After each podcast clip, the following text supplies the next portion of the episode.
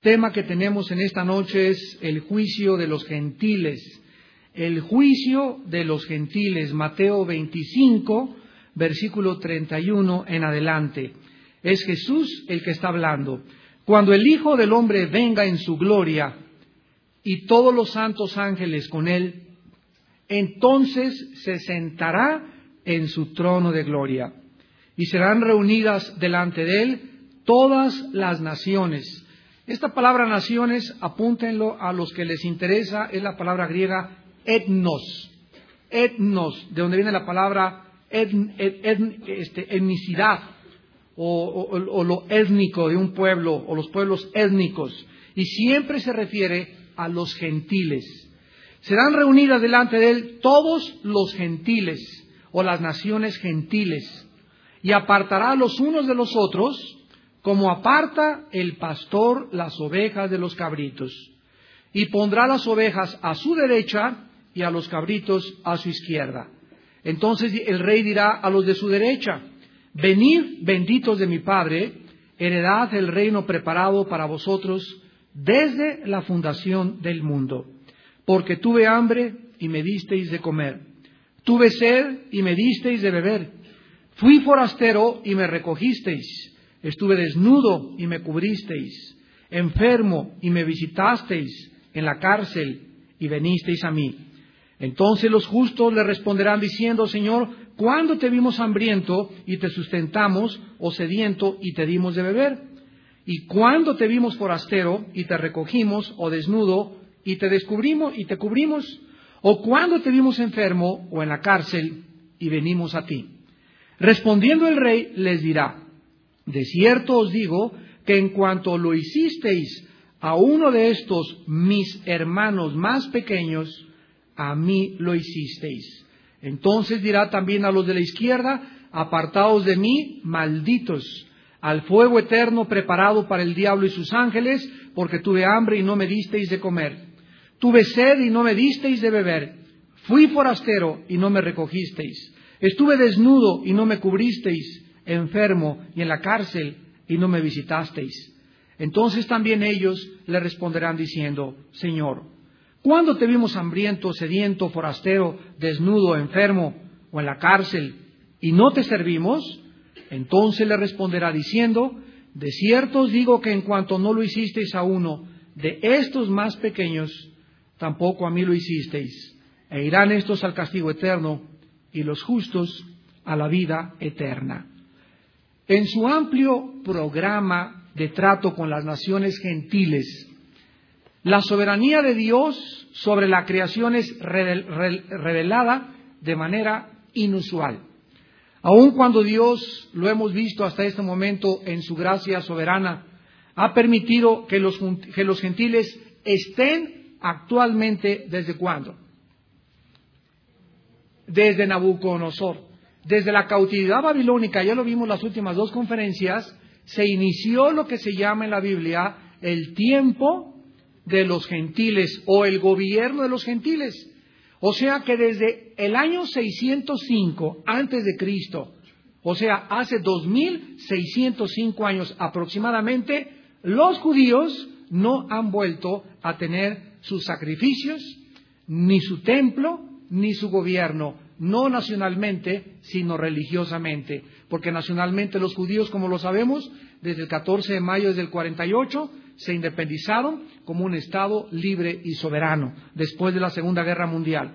Entonces, este tiempo de los gentiles es el pueblo o la nación judía siendo apartada, siendo apartada de Dios hasta que Cristo regrese cuando eh, los judíos que vivan en ese momento se conviertan, Romanos 11, 25 y 26. Cuando de venga el libertador, toda la nación de Israel será salvada. Este es el tiempo que se conoce como los gentiles. Ahora, la manera como Dios juzga a las naciones, como lo estamos viendo a nuestro alrededor actualmente, es otra forma de que Dios nos da testimonio de cómo es su carácter. Y preocupación por el bienestar y el desarrollo espiritual de todas las naciones del mundo. Ustedes creen, señores que estudian sociología o antropología, que es coincidencia que de la frontera del río Bravo hacia arriba. Estados Unidos y Canadá sean países prósperos, educados, cultos, organizados, etcétera, etcétera, el, país mejor alimentado, el mejor vestido del mundo, y que del río Bravo hasta la Patagonia, todo México, Centroamérica y Sudamérica seamos una población desdichada, pagana, idólatra, pobre, golpes de Estado, levantamientos, usurpadores, dictadores, comunismo, etcétera, etcétera, desde México hasta abajo, con algunas excepciones, ¿verdad? Como la Ciudad de México, la Ciudad de Buenos Aires, San Paulo, Brasil, etcétera, etcétera. Eh, todas las demás ciudades y los demás pueblos de eh, Sudamérica y Iberoamérica son absolutamente infelices en cuanto al aumento de la pobreza, de la opresión de sus gobernantes y de la desdicha en que viven.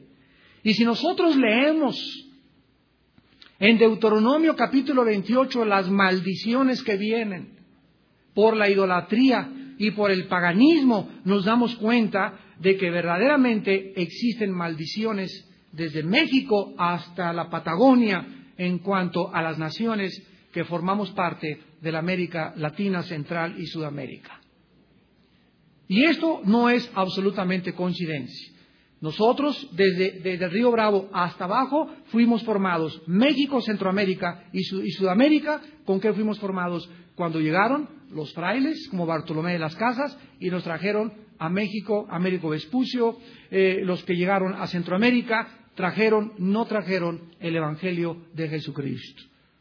Nos trajeron el paganismo de Europa. Y Estados Unidos, en contraste, esto no es coincidencia. Estados Unidos, en contraste, en 1605, llegan los, peregrinos, los pioneros huyendo de la reforma protestante al estado de Virginia, a Rhode Island, en 1605, y poblan Estados Unidos. Y Estados Unidos es el primer país del mundo y de la historia que fue fundado en la Biblia. Y esta es la razón de la envidia, del ataque, de la controversia, de, la hostilidad, de llamarles imperialistas, etcétera, etcétera, cuando después de la Segunda Guerra Mundial todas las naciones del mundo, o podríamos hablar más del 40-50%, fueron levantadas con el dólar americano. Y no quiero de ninguna manera considerarme yo americanista, como muchos me han dicho. Solamente estamos enfrentando la realidad, porque nosotros, más que americanistas, no es la América, ¿verdad? Más que, ¿verdad?, decir, y bueno, yo estoy a favor de Bush o estoy a favor, acordémonos que nosotros tenemos nuestra ciudadanía en los cielos. Somos ciudadanos del reino de Dios, pero tenemos que enfrentar la realidad y al pan pan y al vino vino. Entonces, simplemente queremos, ¿no verdad? No es que estamos a favor de esto, a favor de aquello, sino simplemente tenemos que pintar y reflejar la realidad a la luz y la relevancia de las Sagradas Escrituras. Porque a mí ni los gringos me pagan, ¿verdad?, para que yo hable así, y si fuera comunista tampoco los comunistas me pagarían para que yo hablara así. Entonces tenemos que entender esto para que no haya prejuicios en cuanto a la exposición de la palabra de Dios. Ahora, la historia del mundo nos demuestra una y otra vez, tanto individual como familiar e nacionalmente, que Dios juzga tarde o temprano. Dios te va a juzgar tarde o temprano a ti, Dios va a juzgar a tu familia o a mi familia, va a juzgar México, va a juzgar España. Creo que la mayor parte de los países de Europa ya han sido juzgados por Dios. Ya les pasó su oportunidad en la historia. Ustedes saben que el Evangelio nació en el Asia Menor.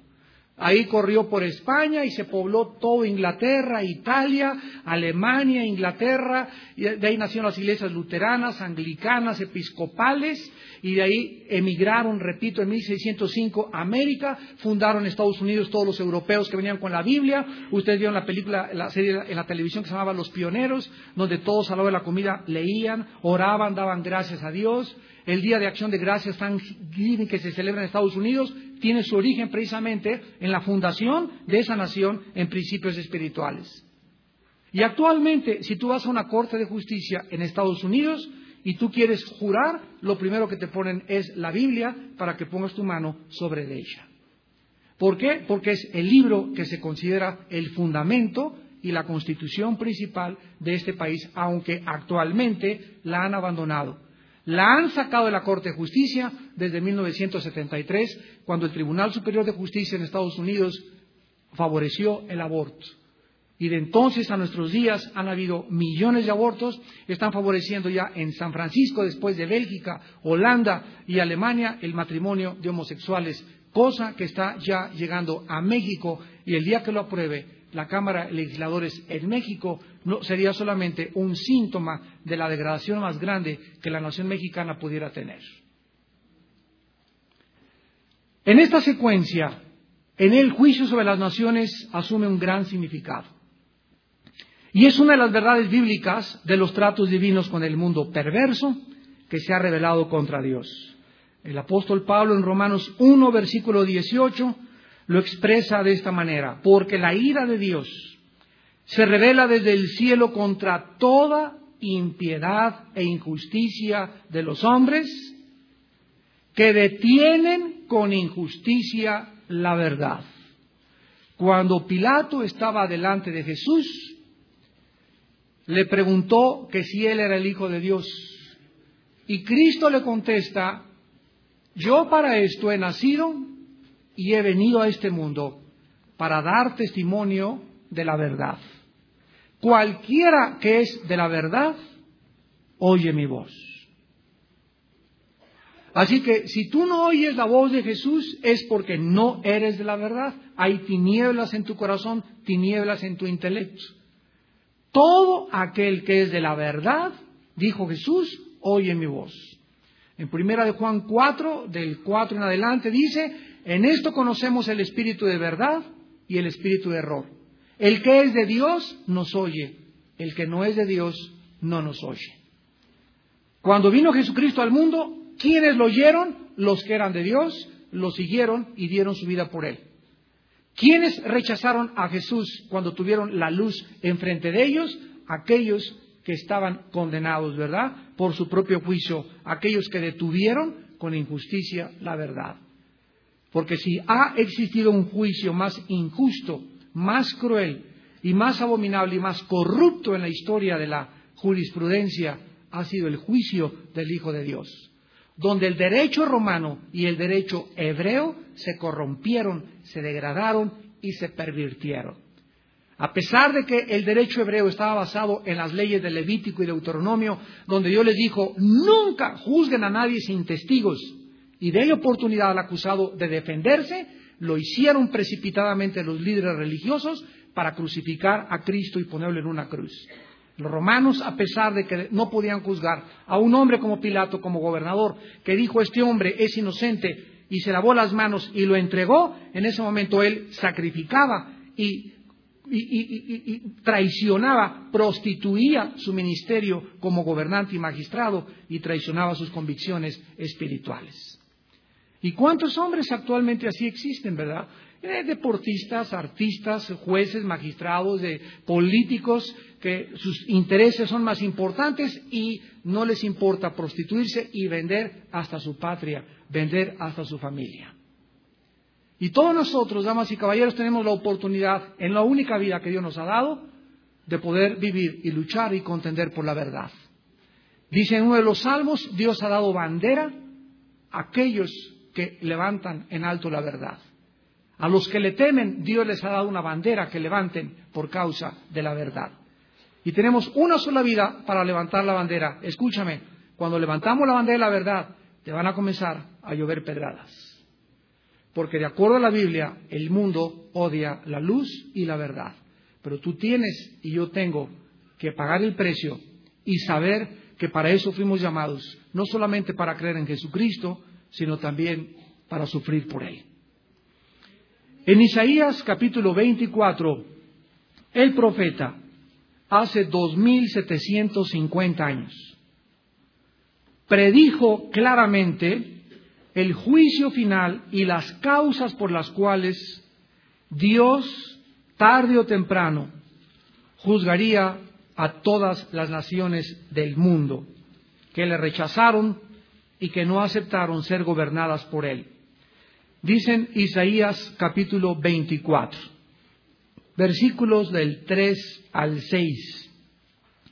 La tierra, vuelvo a repetir, esto fue escrito hace 2750 años, inclusive 750 años antes de que Jesús naciera. La tierra será enteramente vaciada y completamente saqueada, porque Jehová ha pronunciado esta palabra. O sea, cuando Dios dice algo, que se rete cumple. Se destruyó, cayó la tierra, enfermó, cayó el mundo, enfermaron los altos pueblos de la tierra, y la tierra se contaminó bajo sus moradores, porque traspasaron las leyes, número uno. Número dos, falsearon el derecho. Y número tres, quebrantaron el pacto sempiterno. Por esta causa, la maldición consumió la tierra y sus moradores fueron asolados. Por esta causa fueron consumidos los habitantes de la tierra y disminuyeron los hombres. Vamos a detenernos para examinar este pasaje, brevemente. Noten ustedes que la Biblia profetizó hace 2700 años que la tierra iba a ser destruida, versículo 4, la tierra se iba a enfermar, la tierra iba a caer y los habitantes, o sea, los seres humanos, íbamos a contaminarnos. ¿Saben ustedes que ahorita esta lluvia que acaba de caer, es uno de los síntomas más grandes de la descomposición climatológica que está sufriendo el planeta Tierra, que estamos a dos días, el 21 de marzo se inicia la primavera, que es el domingo, pasado mañana, o perdón, después del sábado. Estamos a tres o cuatro días de que se inicie la primavera y tenemos una lluvia torrencial. Ahorita en la carretera Toluca que veníamos, mi hermano y yo, era torrencial el agua que cayó. ¿De dónde vino? Habla ahorita al observatorio, a la universidad, ¿y de dónde vino? Pues quién sabe, no chepo. Está lloviendo donde no llueve, los climas se están recorriendo, la contaminación del aire, la contaminación de la comida, la contaminación de los océanos, todos los, animales, los alimentos ahora son transgénicos. Todo absolutamente nos habla que este planeta que Dios nos dio, verde, lindo, lleno de oxígeno, está manifestando La Tierra está tosiendo, está, tiene bronconeumonía el planeta, ya está con estertores de muerte, anunciando, ¿verdad?, que ya, por favor, está diciendo la Tierra, quítenme a estos seres humanos de encima. Que lo único que hemos hecho nosotros con nuestra tecnología es destruir el medio ambiente. Los animales cada día, todas las diferentes especies, cada día están más extintas y extintas y extintas. Casi todos ya están en extinción. Dice la Biblia hace 2750 años que esto iba a suceder. Ahora, es interesante que diga el versículo 5 que todo esto, la culpa la tenemos nosotros, los seres humanos. Y se nos dan tres razones. En primer lugar, hemos traspasado las leyes. Actualmente existe en el mundo, damas y caballeros, un espíritu de rebelión contra la autoridad jamás visto en la historia. Los hijos ya no respetan a los padres. Los ciudadanos no les importa a nuestro presidente Vicente Fox. En la televisión le dicen hasta de groserías a él y a su esposa. Cuando se permiten estas cosas donde el más alto magistrado que representa a nuestra nación, que deberíamos querer no importa del partido que pertenezca y respetar por su alta investidura y lo tratamos al tú por tú e insultamos a su esposa, se ha relajado el Estado de Derecho en una nación. Es increíble la mofa, los chistes que en los medios masivos de comunicación se hacen de nuestras autoridades. Es increíble que en lugar de que los pleitos en la Cámara de Legisladores se lleven, como dicen, la ropa sucia se lava en casa, ahora salgan y lo publiquen todos los gritos, los insultos que nuestros representantes tienen en la más alta Cámara que representa la política de la nación. ¿Por qué se tiene que televisar eso? ¿Por qué no lo hacen a cámara cerrada y entre ellos arreglan sus, sus, problemas? ¿Y por qué nosotros tenemos que ser espectadores de esos? Porque ahora está todo bajo la libre expresión bajo la no censura. Ahora no hay censura. Ahora todo es absolutamente publicado. Falsearon y traspasamos las leyes. Ya no hay respeto contra el presidente de la República, no hay respeto contra los padres de familia, no hay respeto contra la policía, no hay respeto contra nadie, no hay respeto contra los gobiernos. El mundo está en rebelión. Dice la Biblia, falseamos el derecho. Actualmente, ¿qué corte de justicia se puede llamar impecable o integral? La mayor parte de los jueces, legisladores en el mundo entero, presidentes, se venden, roban, se aprovechan de los cortos años que tienen para gobernar para poder falsear el derecho bajo sus propios intereses. El ser humano quebrantó el pacto sempiterno. ¿Cuál es el pacto sempiterno? El pacto que Dios hizo desde Noé hasta nuestros días con Abraham, con Moisés, con Adán y los pactos que Dios ha hecho. Si ustedes escogen la maldición, la maldición les viene. Si quieren la bendición, la bendición les viene. Les pongo la bendición y la maldición para que ustedes elijan y decidas a qué amo quieres servir. Ahora aquí mismo en el versículo 19 de Isaías 24, continuó el profeta diciendo, finalmente será quebrantada del todo la tierra, enteramente desmenuzada será la tierra, en gran manera la tierra será conmovida, Temblará la tierra como un ebrio y será removida como una choza y se agravará sobre ella su pecado y caerá y nunca más se levantará. Acontecerá en aquel día que Jehová castigará al ejército de los cielos en lo alto y a los reyes de la tierra sobre la tierra. Y serán amontonados como se amontonan los encarcelados en mazmorra, y en prisión quedarán encerrados y serán castigados después de muchos días. La luna se avergonzará, el sol se confundirá cuando Jehová de los ejércitos reine en el monte de Sión y en Jerusalén y delante de sus ancianos sea glorioso. Noten ustedes cuándo tendrá lugar este juicio del planeta Tierra. Versículo 21, cuando Dios castigue a los ejércitos de los cielos. Apocalipsis 12, y Satanás fue arrojado del cielo sobre la tierra. Hay de los habitantes de la tierra porque Satanás sabe que le queda poco tiempo. En el cielo se regocijaron cuando Satanás fue arrojado en Apocalipsis, pero dice Apocalipsis 12, hay de los habitantes de la tierra, porque el diablo sabe que le queda poco tiempo. ¿Ustedes creen que es coincidencia que ahora los criminales y los delincuentes sean menores de edad? En 1960 la pena máxima de una secundaria era mascar chicle. En 1970 decirle una grosería a los maestros. En 1980 introducir un arma blanca a la secundaria o a la preparatoria. En los 90 introducir armas de fuego. Y después del siglo que nos encontramos 21, los estudiantes entran ahora vestidos de negro a las preparatorias, a las secundarias y matan a los estudiantes y a los maestros.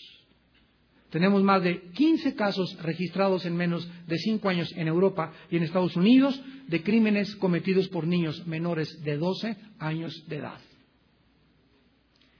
Esto es un síntoma de descomposición social, donde nos muestra que los niños están ya con un espíritu de violencia, de tantas balas, de tanto James Bond, de tanto asesinato, de tanto cuchillada, de tantas cosas, que ya sus mentes están programadas para que cuando entren ya no a la adolescencia, sino a la pubertad, ya tengan tanto odio, tanto odio almacenado de su padre que se divorció y de su madre que le dejó y de su padre hipócrita y de sus mamás hipócritas, que vuelquen ese odio sobre la sociedad y sobre sus principales amistades. Todas estas cosas que están pasando en el mundo son relevantes para que nosotros seamos sensibles y no solamente me encierre yo en mi casa, mi negocio, mi vida, mi universidad, mis intereses, sino que yo permanezca sensible a, lo que está sucediendo en el mundo, porque todo lo que sucede a nuestro alrededor es un reflejo de la condición en la que se encuentra la raza humana. Y Jesús dijo que estuviéramos atentos a las señales en el mundo, a los terremotos, a los cambios climatológicos, a nación contra nación, reino contra reino, a las pestes, a las hambres. De 1975 a nuestros días, hace aproximadamente 30 años, los climas cambiaron radicalmente en el mundo como nunca jamás en más de 20 siglos. Ahora vamos a preguntarnos, pero cuando Dios juzgue a las naciones, vamos a Mateo 25, nuestro pasaje central. La pregunta actualmente relevante es, pero ¿qué de las naciones que nunca oyeron el Evangelio de la gracia de Dios? ¿Cómo y sobre qué base las juzgará Dios? Tenemos, por ejemplo, a las naciones musulmanas, las cuales todos sabemos que junto con el catolicismo romano sobrepasan el billón de seguidores. El catolicismo romano tiene actualmente como mil millones, cien mil seguidores y los musulmanes pasan como por doscientos o trescientos mil seguidores del Islam. ¿Qué de estas naciones? También tenemos a la India con el hinduismo, a las naciones budistas como Tailandia y Laos, las naciones sintoístas como Japón, China, la nación más grande actualmente en población mundial, tiene raíces religiosas con una combinación de budismo, taoísmo y confucianismo, con comunismo ateo, el cual actualmente el ateísmo es la religión oficial de la China. Las naciones africanas no musulmanas tienen una religión que se llama animismo o animista, que significa que creen en la existencia de espíritus que animan todas las cosas. O sea, en los árboles, en todos lados, estas naciones africanas ven por todos lados espíritus. Y otras han sido en los últimos años grandemente cristianizadas, como Sudáfrica y el Congo, donde hay millones de negritos viniendo a conocer a Jesucristo como su Salvador. Ahora, aunque todas estas naciones son consideradas paganas regularmente por el Occidente, existen indicaciones considerables en la historia y en su historia primitiva de que en sus ancestros existió la verdadera fe en Dios. ¿Cómo lo sabemos? Bueno, tenemos el testimonio de miles de misioneros que poblaron todas esas regiones. Les voy a dar brevemente tres ejemplos. Hudson Taylor en la China fue el misionero que abrió el Evangelio en la China y se convirtieron miles y miles y miles. Y hay iglesias en la China y seminarios cristianos en la China gracias a un hombre llamado Hudson Taylor. Tú puedes en la librería pedir el libro de la vida de Hudson Taylor. Tenemos a David Carey en la India, que murió a los 29 años de edad de tuberculosis. Se fue desde los 18 años de misionero, no se pudo casar David Carey y murió a los 30, antes de los 30 años de edad con una tuberculosis tremenda en la India. Y tenemos a David Livingstone en, el África, que junto con otro periodista llegaron ahí, se convirtió el periodista, ¿verdad? Stanley, y él abrió la puerta en el África para que entrara el Evangelio de Jesucristo. Ahora, en el siglo XXI, esta guerra en Irak abrió la puerta para que se repartieran en el mes de marzo del año pasado, después de abril que cayó la estatua de Hussein, en el mes de marzo, un mes después de que cayó Hussein, se repartieron más de un millón de Biblias en Irak. Y actualmente se acaban de levantar en menos de un mes 12 iglesias cristianas en Irak, con servicios los domingos de adoración y alabanza a Dios. Entonces, vemos nosotros cómo las naciones que nunca tenían la oportunidad, Dios se las da y aquellos que la tuvieron y la rechazaron serán juzgadas por Dios. Veamos, por ejemplo, esto en Ezequiel capítulo 25, en el Antiguo Testamento. ¿De qué forma los juicios en contra de naciones antiguas como Amón, Moab, Edom y Filistea fueron en parte debido a su odio contra Israel? Una cosa que resalta maravillosamente en el estudio de las naciones en la Biblia es la importancia de la relación de las naciones con la nación de Israel. Dice en Ezequiel capítulo 25, versículos 6 y 7, porque así ha dicho Jehová el Señor, por cuanto batiste tus manos y golpeaste con tu pie y te gozaste en el alma con todo tu menosprecio, para la tierra de Israel? Por tanto, he aquí yo extenderé mi mano contra ti y te entregaré a las naciones para ser saqueada. Te cortaré entre los pueblos y te destruiré entre las tierras. Te exterminaré y sabrás que yo soy Jehová. Vemos nosotros que este juicio contra esta nación de Amón, que actualmente es la nación de Jordania. Amón es actualmente la nación de Jordania, fue debido a la forma como trató a Israel. ¿Ustedes creen que es coincidencia que España esté sufriendo lo que esté sufriendo y que ahorita en España no hay una iglesia de más de 60 personas? Ahorita tenemos a hermanos cristianos allá en España como a Miguel Casina. Hace poco estuve con él y va a venir a nuestra iglesia en este año, primero Dios, y me decía Miguel Armando, eh, acabamos de levantar aquí un, edificio tremendo en España, lo, ayudaron una iglesia americana de Dallas a levantar, él está en Aranjuez, ahí está Miguel Casina ahorita con su esposa, con sus niños viviendo, y están levantando una, como un edificio para poder comenzar a discipular. Y no pasan de 30, 25 discípulos. La gente, ¿verdad?, no quiere. Le hablas de Cristo y te rechazan inmediatamente. Y aquí en México ya tenemos iglesias, ¿verdad?, de ocho mil, diez mil. En Guatemala hay iglesias de quince mil. En Argentina hay iglesias hasta que llenan estadios enteros, ¿verdad? El ayudamiento está en América Latina porque es el tiempo de América Latina. Pero más que cualquier otra cosa, vamos a terminar con esto la semana que entra, es el tiempo de México. Es el tiempo de nuestra nación. Por primera vez en la historia de las naciones, como lo vamos a demostrar, México es el país donde ahorita Dios tiene su mano. ¿Y qué estamos haciendo nosotros? En el momento que, que sentimos que la mano estaba sobre nosotros, lo primero que tenemos que hacer es aprender a sostener obreros. Ahorita en nuestra organización Viano para el Mundo sostenemos a más de 30, 35 familias de tiempo completo. Ya vamos a ordenar dos pastores más en los próximos meses. Ya uno se va a Toluca, al año necesita tres pastores allá, aquí somos diez pastores, aquí vamos a tener ya tres o cuatro pastores. ¿Por qué? Porque la obra se está extendiendo y en lugar de mandar pastores a otros lados, estamos sosteniendo obreros aquí en nuestra patria, porque nuestra patria, México, necesita obreros de tiempo completo. Ya estuvo suave de pastores que tienen que trabajar medio tiempo para ayudarse, porque la congregación ni siquiera se preocupa en poder sostenerlos. Viven la mayor parte de los pastores en México miserablemente, porque esa es la mentalidad del cristiano. El pastor tiene que andar en su bochito, con su camisa rota y en un jacal. Y yo puedo andar en mi Mercedes Benz y todo porque él no, es, no merece un estrato social más elevado que el mío. Y eso no está en la Biblia, mijito.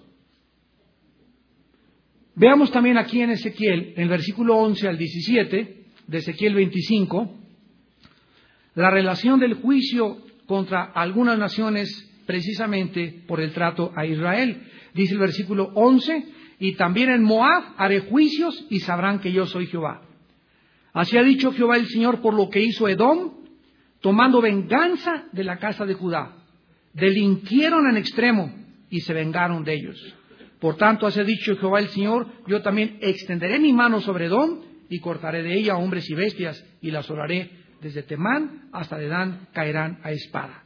Versículo 15, así ha dicho Jehová el Señor, por lo que hicieron los filisteos con venganza cuando se vengaron con despecho de ánimo destruyendo antiguas enemistades. ¿Saben ustedes quiénes son los filisteos en el siglo XXI? Los que viven en la franja de Gaza, los palestinos. Ahí, en esa franja de Gaza, que se les devolvió para que ellos comenzaran a vivir ahí, es donde se originaron los filisteos, que los historiadores creen que provinieron de Cartago. Y llegaron y poblaron esa zona y son a los que Dios le dijo a Sansón, extermina a los filisteos. Sansón no lo hizo, no lo hizo hasta el día de su muerte, ciego y sin su fuerza, en el libro de los jueces. Entonces vemos que todas estas personas y poblaciones y culturas que han tratado en el Antiguo Testamento de atentar contra la nación de Israel y en el Nuevo Testamento que han atentado contra la nación de Israel han sido juzgadas por Dios. Tú pudieras preguntarte en este momento, ¿qué relevancia tiene esto con la iglesia? Porque ahorita muchos me han dicho, y es válida esta pregunta, hermano, ya Israel está fuera del plan de Dios, ¿sí o no? Bien. Ahora, ¿quién es el pueblo de Dios? La iglesia hecha de todas las naciones del mundo. Sin embargo, Romanos 9, 10 y 11, como lo vimos en la clase pasada, Dios nos enseña que no ha terminado con los judíos. Que debemos orar por ellos y más que nada por la paz de Jerusalén. Y si queremos nosotros ser bendecidos, nosotros debemos de bendecir al pueblo judío. Ahora, no solamente debemos de bendecir al pueblo judío, sino también al pueblo árabe y también al pueblo libanés y a los habitantes de Irán. Ustedes saben que en Irán no son árabes. Los únicos que no son árabes en esa región son los iraníes, ellos son persas. En 1935 se le cambió el nombre de Persia a Irán y fueron los que hicieron que regresaran los judíos en el año 500 eh, o 400 antes de Cristo y les permitieron el regreso bajo la reina Esther. Cuando Esther era reina, estaba el rey este, eh, Asuero, que era el de Persia, y fue antes de Esdras y de Nehemías cuando sucedió lo de la reina Esther, que Amán quiso asesinar a todos los judíos y Dios usa a una mujer y la pone en el trono junto al rey para que ella sea el instrumento de salvar a su pueblo. Y más tarde el rey Ciro viene y les permite a Edras, a Zorobabel y a Nehemías regresar e iniciar la reconstrucción de las murallas de Jerusalén. Y todo relacionado con el pueblo judío. Amán quiso amenazar a los judíos y murió Amán en la horca junto con sus hijos. ¿De dónde viene esto? De Génesis 12, versículo 3. Abraham, el que te bendiga, te voy a bendecir. Y el que te maldiga, te va a maldecir. ¿Y quién es la semilla de Abraham? Nosotros, eh, Gálatas capítulo 3, el que es de Abraham, ¿verdad? El que es de Cristo es semilla de Abraham y linaje de Abraham. En Cristo somos. Al entrar Cristo en nuestra vida, que desciende de Abraham, somos el linaje de Abraham. Y ahora el que maldiga, ¿a quién? A ti, o a ti, o a mí, le va como en feria. Por eso escúcheme con cuidado. Si tú, como cristiano, intentas algo contra otro hermano cristiano, estás atentando contra el cuerpo de Jesucristo. Porque esa persona que se llama tu hermano tiene al Espíritu Santo que tú también tienes. ¿Cómo podría yo entonces atentar a hacerle un daño o hablar mal de un hermano que tiene al Espíritu que yo tengo en mi vida? A menos que yo no sea cristiano. Y en eso se distinguen los hijos de David y los hijos de Saúl. Dice en Gálatas 4 que los que son de la carne persiguen a los que son del Espíritu como Saúl perseguía a David, porque no era de Dios. Entonces, los que somos verdaderamente cristianos, como dice Colosenses capítulo 3, nos soportamos y nos perdonamos, nos aguantamos y cállate la boca de hablar de un hijo o de una hija de Dios, porque es tu hermano y es el cuerpo de Jesucristo. Ahora regresamos a Mateo 25 y veamos que este juicio se llevará a cabo cuando. Versículo 31. Mateo 25. Cuando el Hijo del Hombre venga en su gloria. ¿Cuándo se va a llevar a cabo el juicio de los gentiles? En la segunda venida de Jesucristo. Cuando el Hijo del Hombre venga en su gloria. Qué claro está esto. Cuando Cristo venga, los sobrevivientes los sobrevivientes de la guerra del Armagedón o de la Tercera Guerra Mundial son los que van a ser juzgados.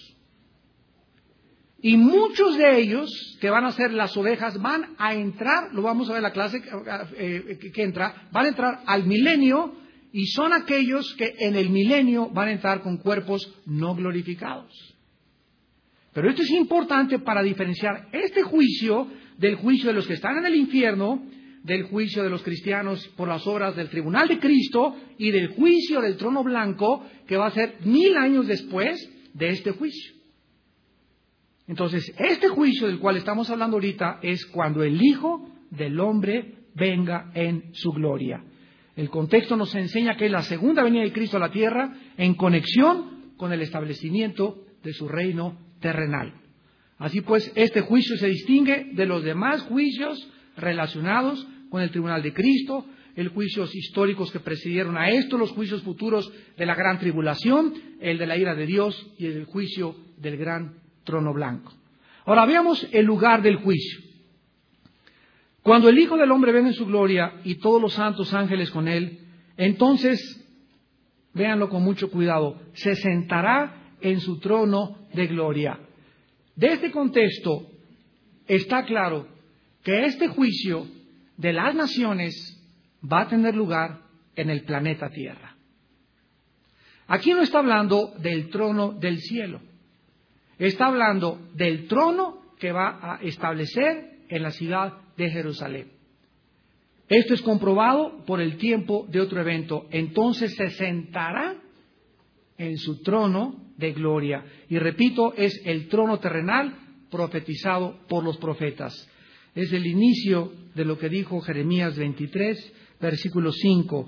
He aquí dicen, vienen días, dice Jehová, en que levantaré a David, renuevo justo y reinará como rey, el cual será dichoso y hará juicio y justicia en la tierra. El lugar, pues, en este juicio será en la tierra milenial, no en el cielo. El de nosotros es el del tribunal. El del juicio del gran trono blanco es. No se los digo hasta la próxima clase. Ahora, veamos rápidamente quiénes van a estar involucrados en este juicio. Dice versículo 32. Y serán reunidas delante de él todos los gentiles o todas las naciones gentiles, y apartará los unos de los otros como aparte el pastor las ovejas de los cabritos. Nos damos cuenta que solamente los gentiles van a ser juzgados. El juicio a los judíos no se encuentra aquí porque está claramente diciendo que serán reunidos los gentiles, los etnos. Y la palabra etnos es para las naciones no judías o para la nación no judía en la Biblia. Vamos a ver también la clase que entra, dónde va a ser el juicio de los judíos. ¿Dónde están aquí los judíos? Aquí están con la palabra de Cristo mis hermanos. O sea, que los gentiles que en la persecución del anticristo le hayan dado de comer y le hayan dado de beber y hayan protegido a los judíos de la persecución del anticristo, era porque esos gentiles eran cristianos. Porque si ustedes notan aquí, aparentemente es a los que alimentan al hambriento, este, al hambriento, a los que visten al desnudo y a los que visitan cuando están perseguidos, los que van a ser salvados. Y la salvación no es por las obras. Y muchos han deducido por este pasaje que como eh, el, premio es porque vistieron y alimentaron y dieron de comer, van a tener la salvación. Pero aquí claramente está indicando el contexto que será en tiempos de la gran tribulación a los gentiles que protegieron a los judíos de la persecución del anticristo, que son llamados mis hermanos más pequeños de acuerdo a Jesucristo. Ahora, en ahora este contexto, ¿verdad?, nos habla claramente que estos hermanos pequeñitos no son las ovejas y los cabritos. Cuando Dios diga, aquí las ovejas a mi derecha, los cabritos a mi izquierda, repito, ninguno de ellos son judíos, repito, los judíos serán juzgados después de este juicio, como lo vamos a ver después. Ahora, dice la Biblia aquí claramente que la base del juicio es la división que Dios hace de las ovejas de los cabritos. Eh, habiendo hecho esta división, el Señor justificará a aquellos que vistieron, alimentaron y visitaron a los judíos perseguidos. Ustedes saben en la Segunda Guerra Mundial a una hermana llamada Corrie ten Boom. Muchos han leído su biografía. Y a otro hermano que se llama la lista de Schindler, que la pasaron en el cine. Él era un hombre que, eh, famosísimo en Alemania, con mucho dinero, que se hizo amigo de los nazis, de los más altos jerarcas nazis, y que comenzó a infiltrar a judíos y a sacarlos de Alemania a expensas y bajo el riesgo de su propia vida. Entonces, todos estos judíos que él sacó de Alemania, ¿verdad? Schindler ahora tiene un gran monumento en Israel porque le llaman el más grande benefactor en la Segunda Guerra Mundial del pueblo judío. Ahora, él en aquel tiempo, Schindler no era cristiano. Él lo hizo por otros motivos Pero aquellos que lo hagan en el tiempo de la persecución del anticristo arriesgarán su vida también. Porque cualquiera que proteja a un judío o a un cristiano y que no tenga la marca del 666 será pasado por las armas, por los ejércitos mundiales del anticristo.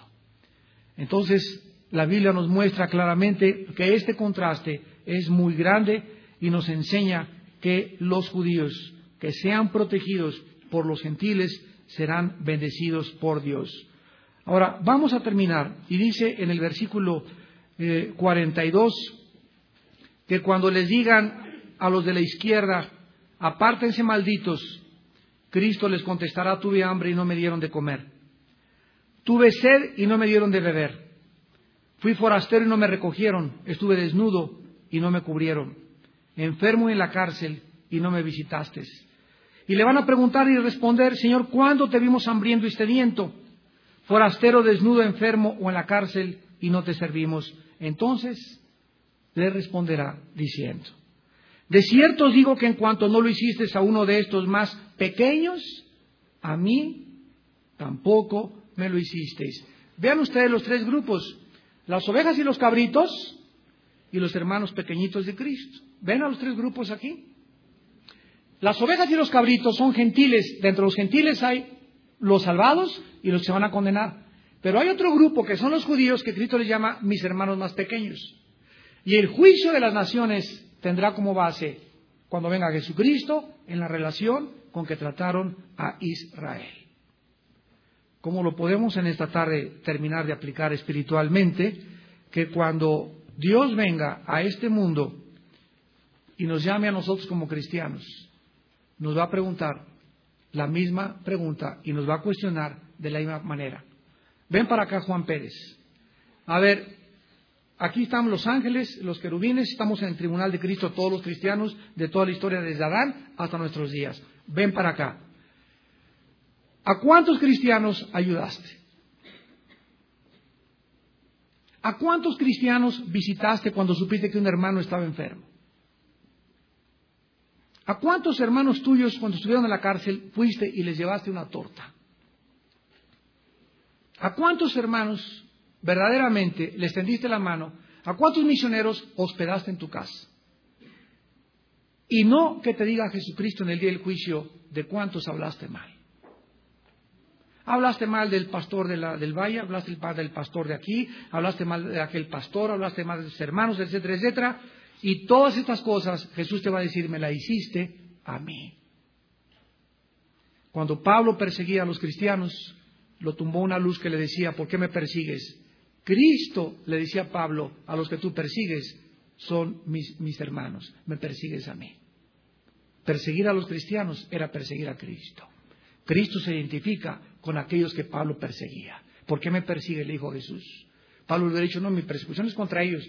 Jesús le hubiera contestado, no, es que al perseguir a ellos me persigues a mí. ¿Ven la importancia, hermanos, de perdonarnos entre nosotros? ¿Ven la importancia de amarnos con un amor no fingido nacido del corazón? ¿Ven la importancia entre nosotros ser sinceros y no traer la daga y clavársela a tu hermano por detrás en la espalda el momento en que él se va? En esta tarde, en que el Espíritu Santo nos ha hablado y estamos listos para el próximo juicio del tribunal de Jesús, arrepiéntete. Arrepiéntete en este momento de cualquier daño, de cualquier palabra, de cualquier acción, de cualquier plan malévolo que hayas tenido en contra de cualquier hijo o hija de Dios. Oremos.